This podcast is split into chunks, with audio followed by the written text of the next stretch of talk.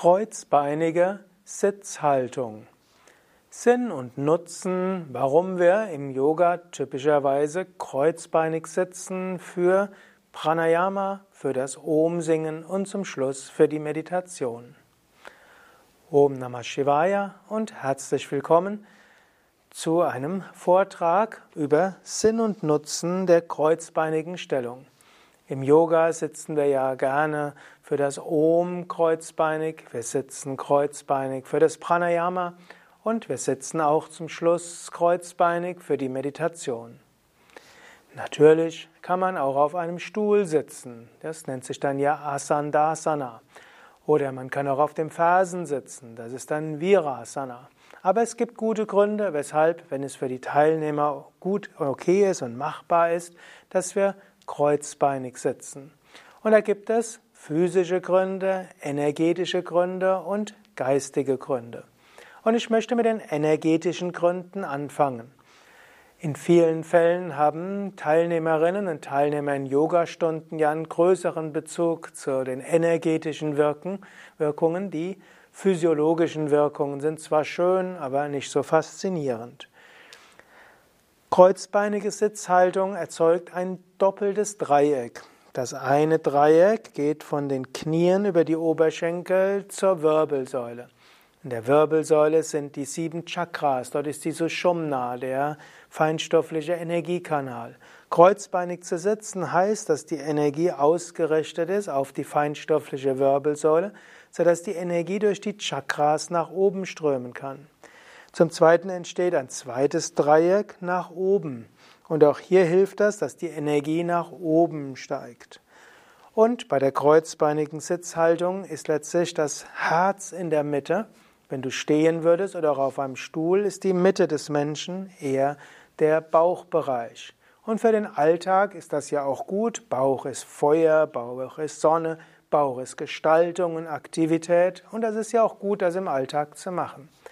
Aber wenn wir sitzen für Pranayama und Meditation, dort wollen wir eigentlich in das Herz auch hineingehen, auch wenn wir bei Yoga Vidya oft erst mit dem Bauch atmen und bei Pranayama auf die Energie vom Muladhara Chakra nach oben bringen. Aber das mittlere Chakra der sieben ist nun mal Anahata Chakra und da ist es gut, dass es irgendwo auch in etwa in der Mitte des sitzenden Körpers ist. Und so spüren auch Menschen, die kreuzbeinig sitzen, schneller die Wirkung vom Pranayama als Menschen, die anders sitzen. Auch die Wirkung des Om-Sitzen, des Om-Singens ist schneller zu spüren kreuzbeinig. Allerdings, wenn jemand nicht kreuzbeinig sitzen kann, dann soll er eben eine andere Sitzhaltung einnehmen. Und es gibt auch physiologische Gründe, warum es gut ist, öfters kreuzbeinig zu sitzen. Ein Grund ist, dass das kreuzbeinige Sitzen die Rückenmuskulatur mehr fordert als das Stuhlsitzen und sogar als das Kniesitzen. Wenn Menschen auf dem Stuhl sitzen, dann lehnen sie sich ja typischerweise an. Und auch, selbst wenn sie sich nicht anlehnen, das Aufrechthalten in der kreuzbeinigen Stellung ist anstrengend. Anstrengend heißt, Muskeln werden gefordert. Wenn die Muskeln gefordert werden, heißt das, dass sie stärker werden. Stärkere Rückenmuskeln sind die beste Versicherung gegen Rückenschmerzen. Und es hat schon vergleichende Studien gegeben, die gezeigt haben, in Kulturen, wo Menschen nicht auf Stühlen sitzen, sondern auf dem Boden sitzen, gibt es erheblich weniger Rückenbeschwerden als in Kulturen, wo Menschen auf Stühlen sitzen. Ein zweiter Grund ist auch, sind auch die Krampfadern. Man weiß zum Beispiel in, Kulturen, wo Menschen auf dem Boden sitzen und nicht auf Stühlen, sind Krampfadern nahezu unbekannt. Krampfadern sind letztlich eine Folgeerscheinung für des Sitzens auf Stühlen. Wenn nämlich Menschen auf Stühlen sitzen, sind die Füße recht weit weg vom Herzen. Außerdem drückt oft die Sitzfläche auf den Oberschenkelbizeps, wo dann viele der Krampf, der Venen verlaufen und dieses Drücken hierauf führt dazu, dass das venöse Blut nicht gut zurückkommt. Und in Verbindung damit, dass die Füße auf dem Stuhl sitzend etwa ein, bis zu einem Meter weg sind vom Herzen, währenddessen kreuzbeinige Sitzhaltung eher 50 cm. Das beides führt zum Anschwellen der Beine, führt auch zu Krampfadern, kann auch zu Ödemen führen und so weiter. Wohl dem, der viel Zeit nicht auf dem Stuhl verbringt, sondern wann immer möglich kreuzbeinig.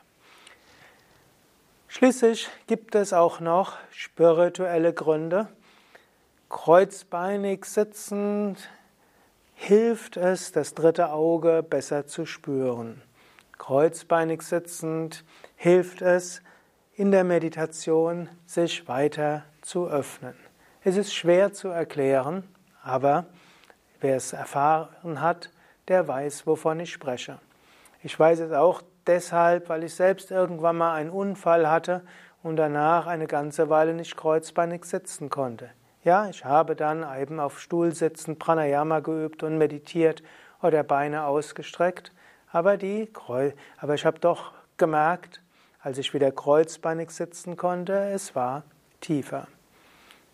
Trotzdem besser auf Stuhl sitzend meditieren oder im Langsitz oder auch im Fersensitz als nicht meditieren. Und angenommen, du hast eine Gruppe von Menschen, die vielleicht über 70 sind, dann würde ich dir sogar empfehlen, von Anfang an Stühle im Raum zu verteilen und sich selbst auf einen Stuhl setzen, damit Menschen nicht deshalb nicht mehr zum Yoga-Unterricht kommen, weil ihnen die kreuzbeinige Sitzhaltung zu schmerzhaft ist. Patanjali hat ja gesagt, Stiram Sukham Asanam. Die Sitzhaltung sollte fest und angenehm sein.